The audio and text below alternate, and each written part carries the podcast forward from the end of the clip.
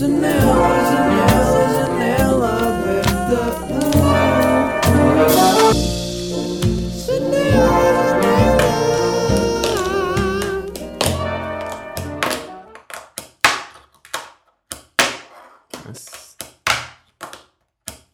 Yeah.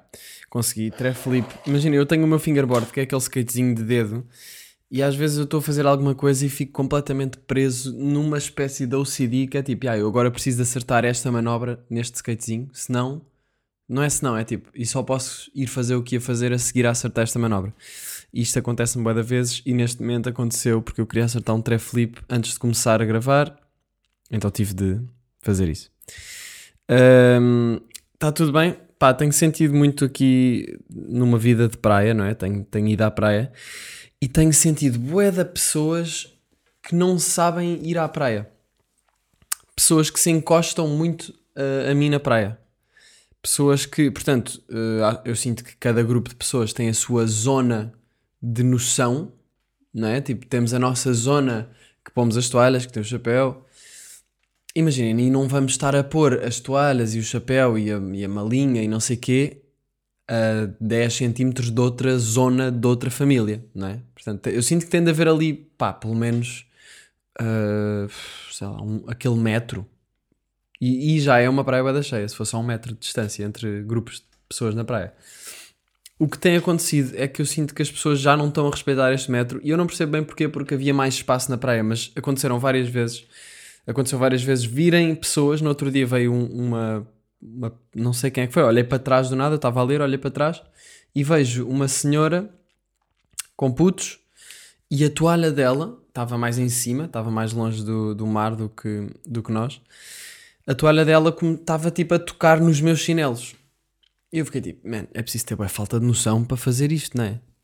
Eu não me sentia sequer à vontade para fazer isto. Hum, não me sentia à vontade, não queria incomodar e para além disso é tipo, não quero estar assim tão perto de outras pessoas. Tipo, é mesmo na boa estar perto de pessoas, mas a 10 centímetros é um bocado desconfortável.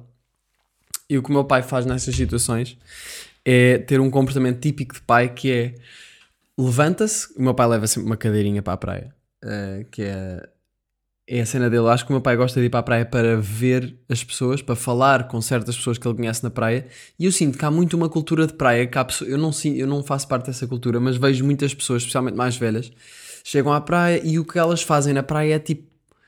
estão a socializar, o que é fixe, mas estão, um, estão em pé, à beira-mar, a falar com outras pessoas, normalmente também mais velhas, e estão a olhar para as coisas e não sei o quê, e estão a discutir sobre a temperatura da água. Os meus pais já fizeram isto com uma amiga deles aqui e que com outro, uh, com outro amigo, quer dizer, amigos, são conhecidos, não é?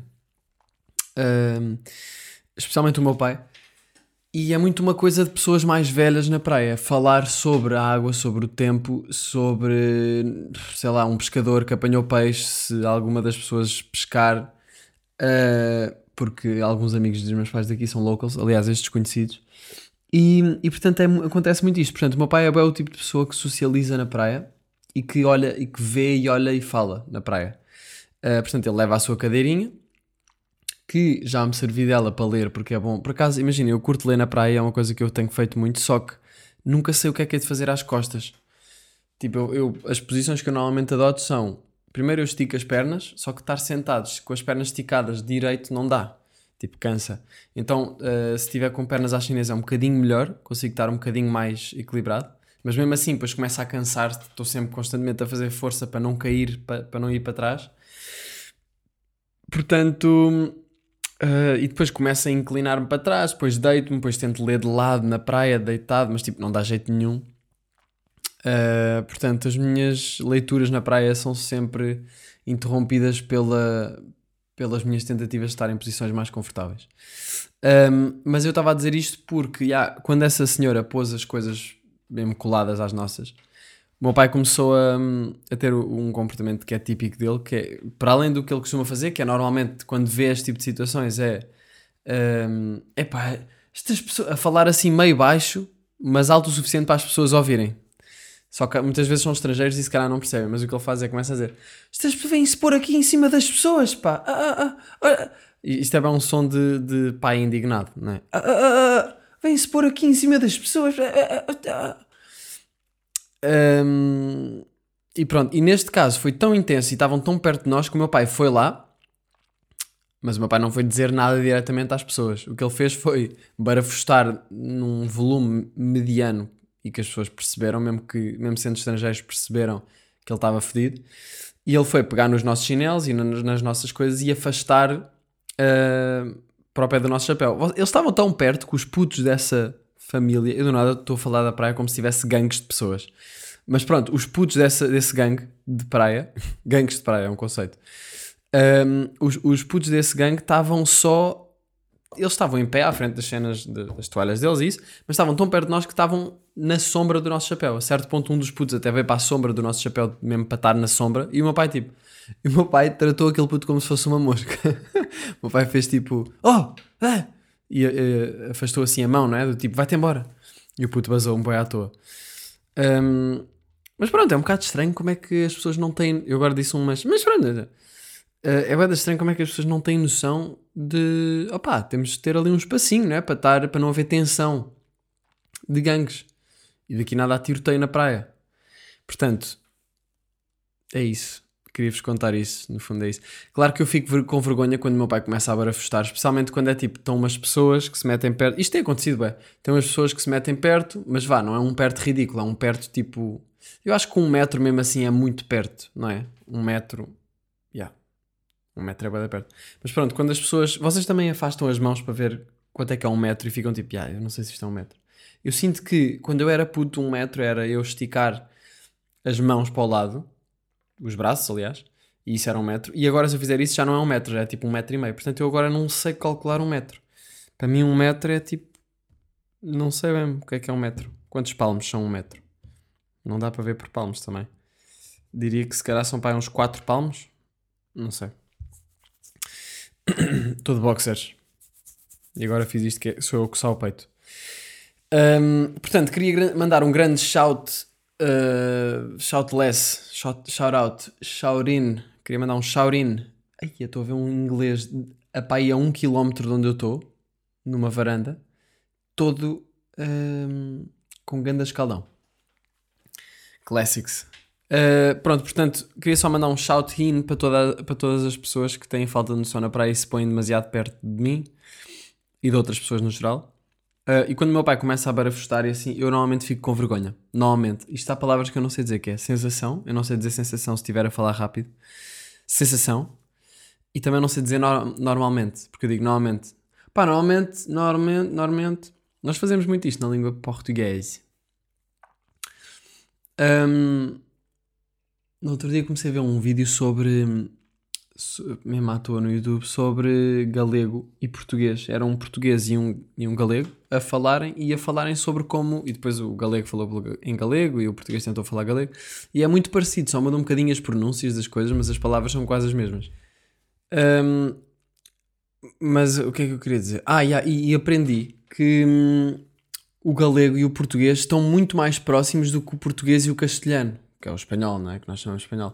O galego é mesmo muito parecido e acho que no início até vieram os dois do mesmo sítio, as duas línguas vieram da mesma, da mesma origem, ou não sei se se diz que o português veio do galego ou, ou que o galego veio do português, não sei, mas sei que são muito parecidas e, e quase que o norte de Espanha por cima de Portugal quase que se sente que ainda se está em Portugal. É engraçado, que é uma coisa que nós não sentimos se formos para o lado direito uh, para dentro da. em direção a Madrid, por exemplo, de Lisboa para Madrid, para ali já não se vai sentir esse tipo de pronúncia. Não sei se a pronúncia vai ser, por exemplo, parecida com a alentejana ou a de Alto Alentejo ou assim, mas não sei. Sei que ali a pronúncia dos galegos era muito nortenha. Yeah. Uh, outra coisa que eu vi na praia nestes dias foi uma grande quantidade de pessoas que não sabem pôr chapéus de praia na areia.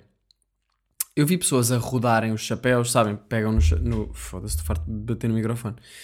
Pegam no, pegam no chapéu e começam a rodá-lo como se fosse a tentar abrir um buraco, mas a abrir um, um, buraco largo. Eles não estão a fazer um buraco para baixo, eles estão a fazer um buraco de lado, com, com esperança que isso faça um buraco para baixo, mas não. Newsflash não está muito bem a fazer. Um, eles rodam os chapéus, eles metem areia. Pronto, há a clássica técnica de pessoa que não sabe pôr chapéu na praia, que é meter areia, tipo, afundar o chapéu muito pouco, mas depois fazer um vulcão de areia à volta do, do pau do chapéu e, e aquilo fica completamente laço e, e, e bué pouco seguro porque, porque aquela areia está muito mole, não é? Portanto, também já vi pessoas a encostar geleiras e a encostar malas e outras coisas para o chapéu não cair. Um, e eu até vi uma gaja a deitar água num desses vulcões de areia que estão à superfície, né, que as pessoas fazem, do género para deixar aquilo mais, mais sólido e para ficar mais forte. Pá, eu vou ter de ensinar a pôr um chapéu. Eu, não, pá, eu duvido que as pessoas que ouvem janela aberta não saibam pôr chapéus na, na areia. Eu sei que vocês sabem, mas pronto, caso ah, algum desses estrangeiros que eu vi ouça este episódio, eu vou explicar como é que se põe um chapéu na areia.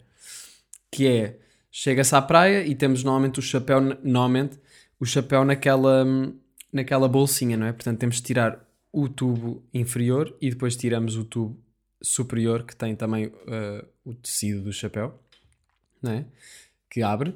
Mas pegamos aí só no tubo inferior e pomos-lo na areia, não é? E depois o que nós fazemos é pôr o nosso peso, agarrar com as duas mãos esse tubo, como se estivéssemos a, a, a pegar nele como se fosse uma pá, não é?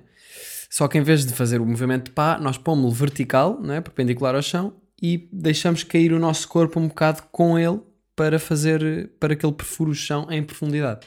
Fazer isto um bocado, podem rodar um bocadinho, mas não é rodar boeda ampla, é rodar sobre esse eixo, como se isso fosse um eixo. Rodar um bocado para ajudar a descer. Hum, epá, e depois é usar a intuição para perceber quando é que já chega e também quando não conseguirem mais, normalmente está fixe. E pronto, e depois metem a parte de cima e podem estar na praia à vontade sem ter de porem a vossa, sem terem de pôr a vossa geleira, que tem as cervejas que provavelmente trouxeram sendo estrangeiros que eu vi na praia, que tem a vossa cerveja cheia de, de gelo, não é? E numa geleira para manter a cena fria. Hum, Yeah, tô, agora estou a ser bué confuso, mas basicamente eu queria só fazer uma piada com o facto de eu ter visto os gajos encostarem a geleira ao chapéu, para o chapéu não cair, e a geleira ter ficado ao sol. Tipo, o chapéu não estava a fazer sombra para esse sítio. Eh, porque o chapéu normalmente faz, faz. Era cedo, não é? Se fosse meio-dia fazia sombra para baixo, mas como eram para aí 10 da manhã, aquilo fazia sombra para o lado e a parte de baixo, mesmo no, no eixo do chapéu, não estava à sombra. Portanto, eles puseram lá a geleira, cujo objetivo é manter o frio do que quer que seja o conteúdo que eles lá puseram. Eu suponho que se fosse cerveja, porque eram espanhóis e sinto que eles fazem sempre isso. E, hum, e pronto, aquilo estava ao sol. No fundo, é isso que eu queria dizer. Este é o meu tutorial para pôr um chapéu na praia, caso não saibam. Estrangeiros que estejam a ouvir isto e que por acaso saibam falar português. Hum, fica a dica. Esta semana fui a um. Tenho ido muito a skateparks, tenho ido skatear quase todos os dias, porque. Porque. Epá, porque me sabe bem e porque também às vezes chega ali uma altura da tarde que é tipo, o que é que eu vou fazer? E vou skatear. E, e no outro dia eu fui a um skatepark, que não vou dizer aqui o nome para não espigar. Não sei porque é que é de não espigar, mas não vou espigar. Ahm, e estava a decorrer uma sessão fotográfica que parecia que eu estava em 2010. Portanto, o que é que se passava nesta sessão fotográfica no skatepark? Primeiro, eram para aí 4 da tarde, portanto a luz não estava incrível, estava uma luz muito forte, não é? E para quem faz sessões fotográficas, normalmente escolhe-se uma altura do dia que a luz esteja, que o sol esteja menos a pique para, para não estar com as sombras tão fortes. Portanto, neste caso, a opção estética foi: vamos tirar uma sessão fotográfica às 4 da tarde no skatepark? Yeah. Portanto, a modelo era uma gaja de cap, aqueles caps que são direitos e são de 2012 também, para aí. Uh, ela estava a agarrar num, num longboard, claramente não skateava, a agarrar num longboard de uma maneira que qualquer pessoa que, ande de longboard não ia, não ia agarrá-lo assim. Uh, Estava de cuecas, estava de cuecas, ela não estava de parte de baixo de biquíni, eram cuecas pretas, fio dental um, no skatepark.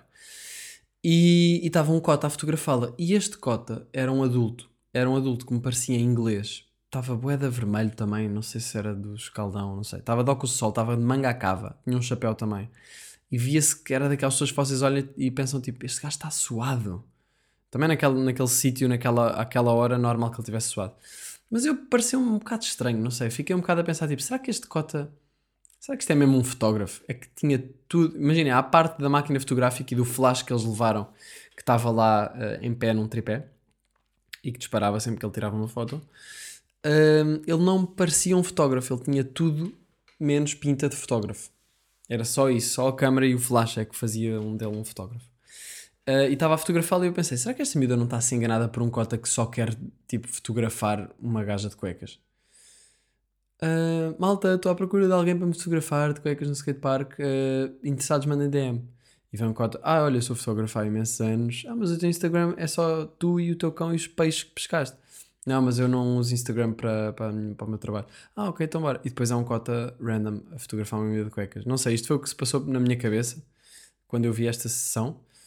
Um, e, e, pronto, mas tive, no fundo estive a skatear. Um, estive a skatear e, e caguei um bocado nessa sessão que estava a acontecer.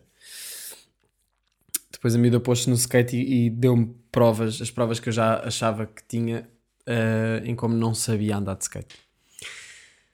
Entretanto, estou 5 anos mais novo.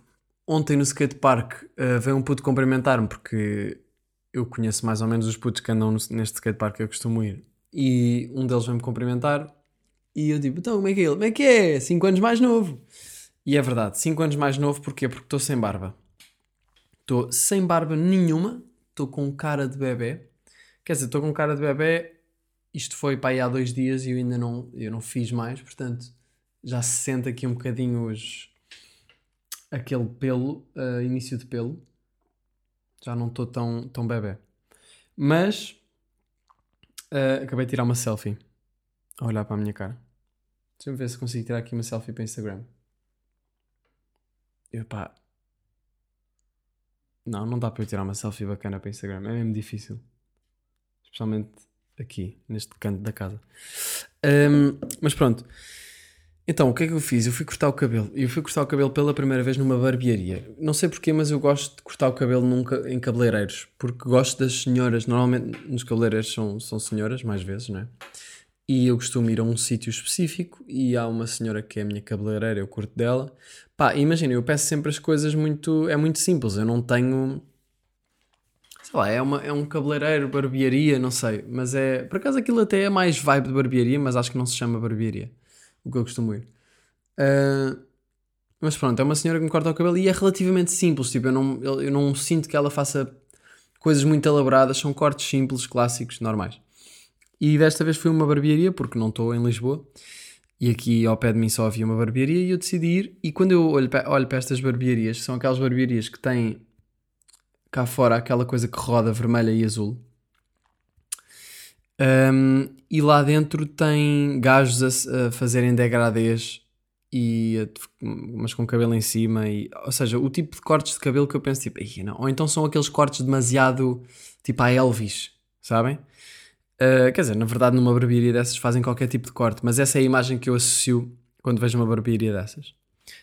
Um, normalmente os gajos de lá vestem-se sempre muito um, com, com um colete e boeda com um estilo mesmo específico ali, tipo meio Peaky Blinders, sabem? Uh, mas com gel e também uma, um produto muito especial no bigode. Eu, eu, imagino isto quando vejo estas barbearias. e, e, foi a primeira vez que eu entrei numa. Pá, e, até, e, e foi fixe, tipo, não foi bem aquela vibe que eu estava a achar que ia ser. Estou farto de usar a palavra vibe. A primeira coisa que eu fiz foi mostrar o que é que eu não queria, portanto, mostrei o clássico corte que acho que agora está na moda, para além dos mullets, o que está na moda, eu sinto que já está a passar um bocado de moda, mas é aquele corte que é tipo tudo rapado de lado, mas depois um degradê e cabelo em cima. Tipo, isso eu sinto que é o corte menos original de sempre e sinto que está toda a gente a usar isso. E eu mostrei, olha, eu não quero isto. E o que é que eu fiz para lhe mostrar isto? Eu fui mesmo, uh, eu tinha tirado print a uma das fotos que, tinha, que tinham no Google. Uh, da própria barbearia. Portanto, eu mostrei-lhe um dos cortes que eles tinham feito e disse: Olha, não é isto. Eu não sei se ele reparou que a foto era de lá, acho que sim. E, e depois mostrei-lhe: Olha, é mais isto. Por acaso vi este senhor aqui a, que vocês cortaram-lhe o cabelo, porque tinha visto e tinha tirado também print. E era uma cena muito mais normal. Eu só queria umas tesouradas, estão a perceber? Porque eu estava a curtir o meu cabelo como estava. Portanto, eu queria cortar ali um bocadinho de lado, por cima da orelha. Queria cortar atrás, começa a fazer aquela, aqueles aqueles. Como é que eu posso chamar a isto? Uh, o, meu, cabelo atrás faz um M. Tipo, no pescoço tem um M, normalmente, se não cortar. Um, Portanto, mostrei-lhe o que é que não queria, né? e depois mostrei-lhe fotos do Alain Delon, que é um, um ator francês de filmes que eu tenho andado a ver, vi vários vi- filmes dele no- nos últimos dias. Aliás, com ele, ele é o ator principal. E curti do cabelo dele e era mais ou menos aquele estilo de cena que eu queria. Portanto, hum, mostrei-lhe, o gajo disse: Ah, está-se bem. Depois ele perguntou-me se eu queria máquina ou tesoura. Eu disse que queria tesoura. Pá, eu noto que faço bué de perguntas. Do nada ele está-me a cortar o cabelo e eu estou tipo: Então como é que começaste? Então, e não sei o quê. Ah, e é verdade que os cabelos. não, não, não. Eu, eu não sei porque faço bué da conversa. Talvez por ser tipo: Pá, estou aqui calado, não estou a fazer nada, mais vale-me ter conversa. Hum, cortei, cortei à tesoura e, e pronto, e, e o gajo cortou. Pá, mas eu notei que, imaginem, demorou muito mais tempo do que uma ida ao cabeleireiro onde eu costumo ir. Cabeleireiro, pá, já nem sei. Em Lisboa, este aqui demorou-me para aí uma hora. Não por mim, mas por ele. Tipo, o gajo... E depois eu estava a vê-los a, a cortar o cabelo às pessoas antes de mim. Eu estava tipo, bro, já está, o que é que, que é que ainda estás a fazer? E, e os gajos pegavam num bocadinho de cabelo e faziam, cortavam assim na direção do cabelo, tipo, para ficar perfeito. Pá, os gajos têm um perfeccionismo fedido e, e isso é fixe. E eu até fiquei tipo, olha, bacana, eles parecem-me ser profissionais.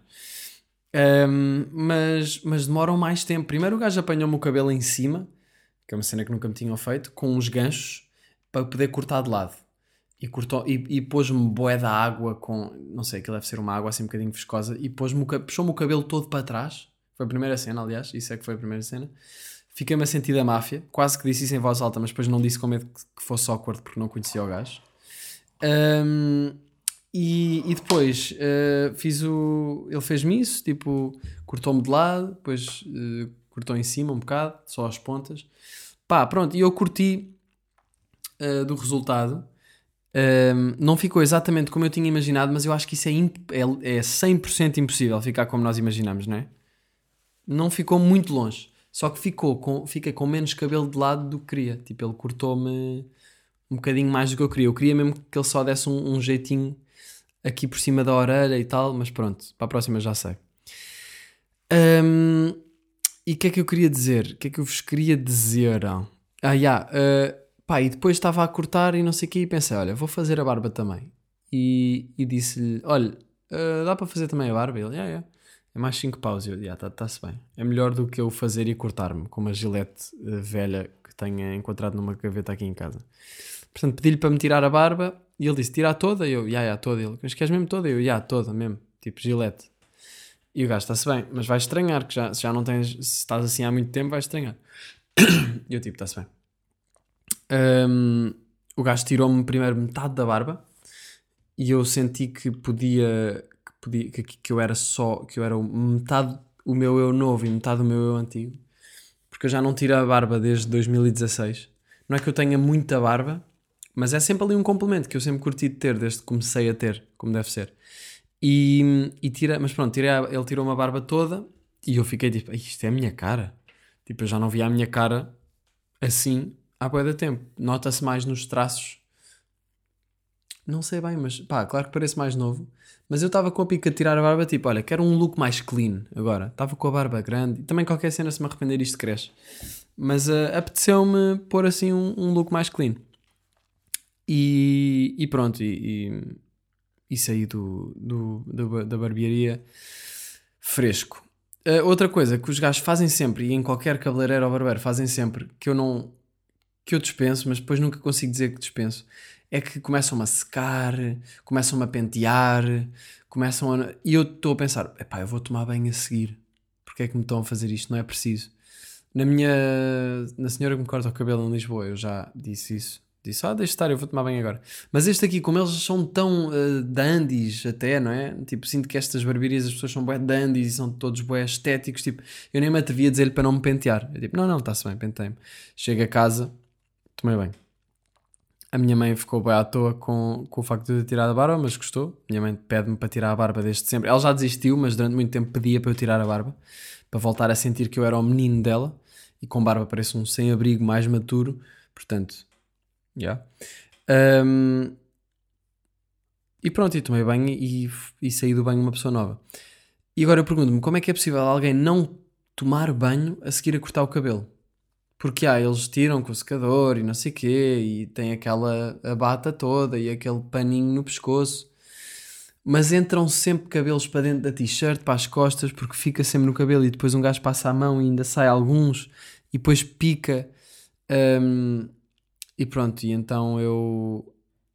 Eu agora estou a pensar com que t-shirt. Já estava com essa t-shirt. Estava a pensar com que t-shirt é que estava, porque uh, eu nunca uso a mesma t-shirt. Imagina, quando eu vou cortar cabelo é tipo, ok, qual é a t-shirt mais podre que eu tenho aqui, tipo, que precisa mais de ser lavada? E levo essa, porque já sei que nunca na vida vou usar isso antes de ser lavada outra vez porque vai haver ali aqueles cabelos que estão enfiados no, no tecido que me vão picar as costas. Portanto, uh, gosto de cortar, cortar o cabelo e tomar banho logo a seguir. Ah, falei rápido, falei rápido. Tenho sentido alguma desmotivação criativa uh, num projeto que estou a fazer, que tenho estado a fazer nos últimos tempos. Pá, e, e tem-me acontecido muito tentar escrever e não conseguir ficar satisfeito com nada. Tipo, às vezes ainda chega ali a qualquer coisa, ai, ai, isto é fixe, e depois parece que a cena se perde. E eu não sei porquê. Uh, eu acho que quando, quando eu era puto isto não acontecia. E eu não sei se tem a ver com as expectativas que eu tenho. Pode ser uma dessas. O problema pode ser as expectativas perfeccionistas que eu tenho. De, yeah, isto não está bom o suficiente, isto precisa estar incrível e está só tipo bacana. Um, e eu acho que às vezes quer tanto conseguir criar uma certa coisa. Eu estou a falar de uma forma geral porque acho que isto se aplica facilmente a qualquer disciplina criativa. Eu às vezes quero tanto conseguir chegar a uma coisa boa da fixe que me esforce demais e fico frustrado e pá, e é, e é estranho o processo. Depois começo a pensar, Ih, já não sei, já não sei escrever, já não sei fazer isto. E começo a pensar, como é que eu fazia quando era puto? Como é que eu fazia de antes? E para mim a criatividade é dos maiores mistérios. É um mistério, pá. Eu nunca sei quando é que. Nunca sei se sou eu que me estou a bloquear a mim mesmo ou se não é suposto aquela cena sair agora e se estou a forçar demais. Nunca sei se estou a forçar a mais ou a menos. É bem confuso. E às vezes fazem perguntas tipo: como é que tens inspiração para, sei lá, para músicas ou para não sei o quê? E eu penso: pá, curtia, vai saber responder também. Claro que há aquela cena de inspiração é 10%, 90% é trabalho, mas eu meto, eu, eu quase que levo a cena de ok, então yeah, eu tenho de trabalhar para a inspiração vir e trabalho e tento e não sei o quê, mas tento com tanta força e a, e a querer tanto conseguir que se não me sai uma cena incrível, hum, nem é logo, porque eu tento bastante tempo, se não me sai uma cena incrível, eu não fico contente. Se calhar é perfeccionismo, não sei. E eu também sou uma pessoa que tenta boa arranjar fórmulas para tudo e tipo perceber como é que se faz. Um, e, e, há coisas na vida que não há fórmulas. E uma delas acho que é a criatividade, porque o processo é sempre diferente, portanto temos é de fazer. E ai, eu sou uma pessoa que pá, eu, eu sinto que preciso muito desta canalização de pensamentos e coisas que sinto para criatividade. E por isso é que também faço podcast, porque acaba por ser um bocado disso. Embora diferente. E, pá, e, e, não ficar satisfeito com as ideias que me aparecem é mesmo frustrante. E não quero estar aqui a choramingar, não é isso, mas é só partilhar um bocado esta desmotivação criativa que um gajo nunca sabe de onde é que vem, nunca sabe quando é que vai desaparecer. E eu meto-me a pensar qual é que será a próxima vez que eu vou conseguir tipo, ficar, ai ai, está fixe, bora. Sabem? Porque essa sensação hum, é o que eu sinto que preciso para sentir que uma coisa está boa o suficiente. Não sei se ele levei demasiado a fasquia já nem acontece. Não sei o que é que é, só que sei que o projeto que eu estou a tentar fazer está dentro de mim. Ele já, eu sinto que ele já existe porque eu sempre consigo escrever alguma coisa ou, ou fazer alguma coisa que eu gosto. Fico tipo, ai ai ai, parece que isto já estava aqui mesmo para sair. Portanto, eu sei que eu já tenho isto tudo dentro de mim, só que não estou a conseguir deixá-lo sair. E se calhar eu não estou a fazer. O meu problema não é estar. Uh, não me fa... não me... Ou seja, se calhar não estou a fazer a menos, eu estou a fazer a mais. Se calhar eu estou a tentar demasiado, com demasiada. com demasiada preocupação de e se eu não conseguir? Não sei se o que eu estou a dizer está a fazer algum sentido para vocês, mas eu espero que pelo menos para uma pessoa fique tipo, ah, yeah, man, isso também me acontece. Porque isso acontece-me a mim. Portanto, se eu ouvisse isto, acho que acho que perceberia mais ou menos pela maneira como eu expliquei. E depois às vezes também fico a pensar, será que estou a tentar chegar a uma idealização minha? E estou muito colado às minhas referências, tipo, sei lá, curto bué disto, e curto bué disto, e curto bué disto, quero bué, quero bué conseguir fazer uma cena tipo, este artista, ou tipo, esta, esta, este projeto. E, e as melhores ideias, e as minhas melhores ideias, e o meu objetivo com criatividade é chegar à minha linguagem, não é? E conseguir fazer coisas que só eu é que consigo fazer. Portanto, acho que estar colado às referências não é bom. Ser inspirado por referências é da bom, mas estar colado não. E, e às vezes também penso isso: será que estou muito colado às minhas referências? Será que estou colado a- às coisas que eu já conheço e que sei que gosto por medo do que é que vai vir só de mim? Não sei, não faço ideia. Uh, mas é uma confusão e sei que não vou chegar a nenhuma resposta a pensar sobre isto de uma forma teórica, portanto é um bocado cagativo de certa forma. Um, fiz uma pausa então, tipo, tive- eu estava todos os dias a tentar, a, a passar horas a, a frustrar-me, então decidi fazer uma pausa nos últimos dias e decidi mudar um bocado a maneira como estou a trabalhar neste projeto e pegar no outro lado que estava a ter umas ideias. Um, e tipo no outro lado do projeto. E epá, yeah, e, e então dei por mim também a, a pôr-me a ver filmes uh, para também consumir cenas e isso às vezes também alimenta, às vezes não, isso alimenta uh, o nosso poço criativo. Portanto, vi filmes de um gajo que é o Jean-Pierre Melville, que faz, uh, aliás, vi um deles. Vi um filme chamado Le Cercle Rouge, o Círculo Vermelho, com, com Alain Delon, que é um ator, é o principal. Pá, curti bem desse filme. É uma boa recomendação cultural para esta semana. Le Cercle Rouge. E vi outro filme chamado Plan Soleil, que é Purple Moon em inglês. Um, e, e também é com este ator, com o Al- Alain Delon. E, e curti de ver esses filmes. Curti de ver esses filmes. Também vi a terceira temporada de Atlanta, que está bué da fixe. E que está bem interessante porque episódio sim, episódio não. É um episódio com o Gambino e com as personagens, com o Paperboy e o, e o Darius e não sei o quê. Não sei se vocês já viram Atlanta, mas já. É grande série do Gambino, boss. Um, e portanto, cada episódio, primeiro, ou seja, episódio sim, episódio não, um foda-se, é alternado basicamente. Os episódios são alternados em episódios com o Gambino e com as personagens, e depois há os outros episódios que são uh, fora daquele, daquela narrativa que eles contam. Portanto, e que são com outras personagens nunca vistas e que depois não têm continuidade nenhuma. E eu estou a curtir bué disso. Curtia que houvesse mais episódios com o Gambino e com as personagens da, da tour e não sei o quê. Um, mas esses outros episódios também são bué da bons. Portanto, eu recomendo mesmo verem Atlanta. Se nunca viram, vejam desde o início. Se nunca viram, tenho inveja por vocês terem três temporadas para ver. Por acaso também já pensei em ver do início, que já não, não vejo a bué. Mas já. No outro dia fui correr e um, fui correr por causa da minha desmotivação criativa. Porque depois eu sinto que pá, preciso fazer coisas, vou skatear, vou correr, vou, sei lá, para mover-me um bocado. E, e quando estava a voltar de correr, fui à noite, hum, pá, olhei para as estrelas e vi um, um cometa. Pá, não sei se era um cometa, mas era uma cena a cair verticalmente em direção ao chão, longe. Parecia-me uma estrela cadente, mas depois du- durou bué de tempo e era mais luminosa do que uma estrela cadente e até parecia um bocado avermelhada. Uh, e esse, essa coisa, esse ovni, uh, eu nem o via uh, a apagar-se. Tipo, ele só passou para trás de uma árvore. Tipo, eu tinha uma árvore perto de mim, estava bem ao longe, e ele passou por trás da árvore e depois eu já nem vi, porque tinha muitos arbustos. Um, e não tenho nada a dizer sobre isso, mas uh, fiquei curioso o que é que seria aquilo. E é sempre mágico ver assim cenas no céu. É sempre bom, mágico ver cenas no céu. Bem, ah, yeah, queria também dar aqui o update que acabei o ensaio sobre a cegueira, ganda livro. Olha, props às pessoas que me mandaram fotos no Instagram a dizer Oh, comprei o livro por tua casa. Boa fixe, estou contente de estarem a ler este livro, que é um bom livro. Eu comecei agora O Homem Duplicado, que é também do Saramago. Estou aí no mês de Saramago, que é em agosto. Estou aí no Homem Duplicado agora. Que também deu origem a um filme que eu não vi.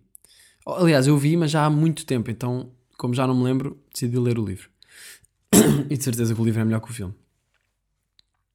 Uh, tenho aqui algumas perguntas para responder, vossas. Eu tenho pegado em perguntas porque os últimos episódios têm sido eu a contar um bocado a minha semana, e, mas também gosto, tenho gostado, gosto, também tenho gostado de intercalar uh, com perguntas vossas. Portanto, meu puto Barthlow, eu não sei se é o meu puto ou minha dama, não vou dizer essa palavra no feminino, uh, mas o nome é Barthlow e perguntou-me como lidar com bloqueio criativo sem colocar em dúvida as nossas habilidades.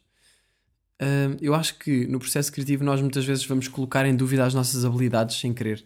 Tipo, "Ei, será que eu consigo fazer? Como é que eu. Será que eu ainda sei fazer isto? Será que eu sou bom a fazer isto? É bem normal haverem dúvidas, acho eu, em qualquer processo, especialmente num processo criativo. Hum, como lidar com bloqueio criativo sem colocar em dúvida as nossas habilidades? Eu acho que eu gostava bem de saber responder esta resposta, porque às vezes eu sinto que estou também bloqueado. Mas eu acho que é tipo, quanto menos nós pensarmos, nós só precisamos de pensar o suficiente para.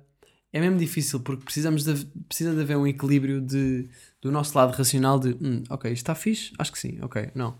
Não, se calhar não, se calhar vou tentar escrever aqui esta parte outra vez ou fazer aqui. Só que é muito fácil nós começarmos a dar overthinking nas coisas e depois nunca estar bom o suficiente ou estarmos a pensar demasiado sobre um pormenor e nem estarmos a ver a bigger picture.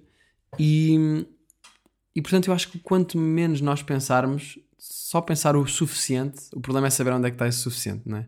Mas, mas acho que colocarmos em dúvida as nossas habilidades é uma coisa que acontece naturalmente e, e acho que devemos tratar isso como, epá, é só um pensamento, eu sei fazer isto, eu já fiz X, Y, Z, portanto, let's go. Acho que a palavra importante para criatividade é ação, mas eu próprio, como vos disse, tipo, por exemplo, neste momento não estou uh, 100% uh, no melhor momento para responder esta pergunta. Uh, o, Mart- meu puto Martim, 255, para quando restock da nata? November. November temos restock. Pá, as cenas demoram. Uh, são bem dinâmicas, mas novembro tem aí um. Nem é restock, é uma nova coleção. Mas também vai haver a roxa ainda. Uh, Didocas Pontes. Se pudesses reviver um dia na tua vida, qual seria? Quando eu li esta pergunta, a primeira cena que eu pensei foi concerto no Sudoeste, que eu curti bué. Foi dos dias mais fixes da minha vida em termos de, de realização criativa. Curti bué de dar esse concerto, foi mesmo divertido e estava bué da gente na plateia, tudo a cantar. Mas depois pensei, "Ah, estou cheio de sono. E depois adormeci. Depois pensei, pá, uh, se calhar era mais fixe um dia da minha infância, tipo com o meu cão, com o Sócrates, que já morreu, e com os meus pais na casa antiga em que eu vivi, tipo, desde, desde que nasci, basicamente. Ahm, portanto, acho que seria isso. E especialmente houve um dia que eu lembro-me que a minha mãe encheu balões de água. Eu e a minha mãe enchemos balões de água, era verão, acho eu. Não sei se era carnaval ou se era verão, não sei o que é que era, acho que era só verão. Ah, não, era o dia da criança, já. E a minha mãe e eu enchemos balões de água e pusemos-lo no alguidar e depois fomos fazer uma guerra de balões de água um com o outro no jardim. E isso foi bem da fixe. Portanto, podia se calhar voltar esse dia. Gostava de voltar esse dia. Mas com a cabeça de agora, para ver as coisas com outra perspectiva. Cenas impossíveis, mas era fixe. Ahm, portanto, temos aqui uma, uma pessoa que se chama A Pintainhas. Pinitinhas? Pá, não sei. Pintainhas. Uh, Perguntou-me: melhor prato típico português? Melhor prato típico português, sem contar com o pastel de nata, que não vamos aqui contar como um prato. Para mim já foi carne de porco com castanhas, que é um prato assim meio barato. Não sei se. Pá, a minha mãe faz isso, eu curto bem. Hum, mas acho que vou dizer. Pá, ou um bacalhau com natas, ou um bacalhau no forno. Hum, Não sei, pá, carne porco alentejana também é bué da bom. Não tenho resposta para isto. Pá, mas se calhar uma carne porco alentejana. É um bom prato português que mistura ali o marisco e a carne. Como vai futebol? Já passou a moca? Beijinhos, Mike. Disse o, a, a, Caste- a B Castelo 26. Porquê que eu estou... Parece que estou a ler nomes de... Nomes de die five. Uh, pá, olha, o futebol já, já passou a moca, é verdade. O futebol foi uma moca, como também tive outras mocas, como por exemplo, tantas que eu nem vos sei dizer já, que vocês próprios sabem ao ouvir o podcast, mas uma dessas mocas foi o futebol e já passou, mas também não digo que não vou jogar mais. Porque, assim, agora não estou com os meus amigos, portanto não dá para fazer jogos, mas eles têm marcado. Portanto, quando eu voltar para Sintra, para Lisboa, uh, hei de me juntar.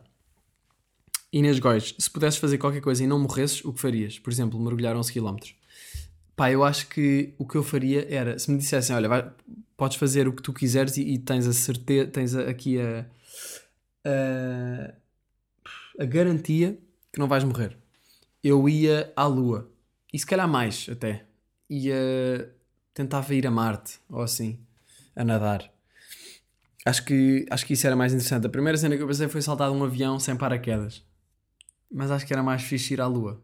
Imaginem lá estar na Lua, pisar a Lua, andar lá na gravidade. Eu sei que isso é uma cena que dá para fazer sem morrer, sem esta regra. Tipo, já, já dá para ir à Lua. Não sei se já dá, mas tipo, é uma cena que é possível fazer sem morrer. Mas eu faria isso e estaria o tempo todo a pensar: será que eu vou morrer? Será que isto vai correr mal? Portanto, se eu tivesse a garantia que não ia morrer, ia à Lua. E assim era tipo: ah, estou a ir à Lua, estou mesmo de Chile, eu sei, tenho a certeza absoluta que não vou morrer, portanto, siga. Adorava ir à Lua. Uh, curtia passar lá uma noite no, no Tranquility Base Hotel and Casino. Um, Gonçalo disse: Como anda o Lúcio? Pá, o Lúcio está tá sozinho. Ele deve estar cheio de pó em cima porque ele não tem trabalhado. Uh, eu podia pô-lo a trabalhar neste momento, mas não sei como é que deixei a casa. Portanto, não sei que se ele vai contra merdas que não pode ir. Mas pá, o gajo está tá a hibernar. O Lúcio hiberna no verão e depois volta em setembro. José Rocha, o que é que comes quando vais ao Mac? O que eu como é um clássico Big Mac, yeah, é sempre isso que eu peço. Ou tipo um double cheeseburger se tiver menos fome. Mas eu sou muito pessoa de Big Mac. Já fui pessoa de Big Tasty, só que aquilo é muito grande para mim. Prefiro um Big Mac, é uma quantidade melhor para mim. E, e é só isso. Não meto cenas de nuggets extra e não sei o que. Não, é só isso, Big Mac. Menu. Uh, Raquel perguntou: um álbum que andas a ouvir? Olhem, comecei a ouvir ontem e ainda não ouvi todo, mas estou a curtir, que se chama Hummingbird, Hummingbird, do Black Party. Está muito fixe, curti bué. Ouçam. Eduarda, Eduarda, Eduarda Cerqueira perguntou: Charles Gambino ou Arctic Monkeys? Justifica a sua resposta.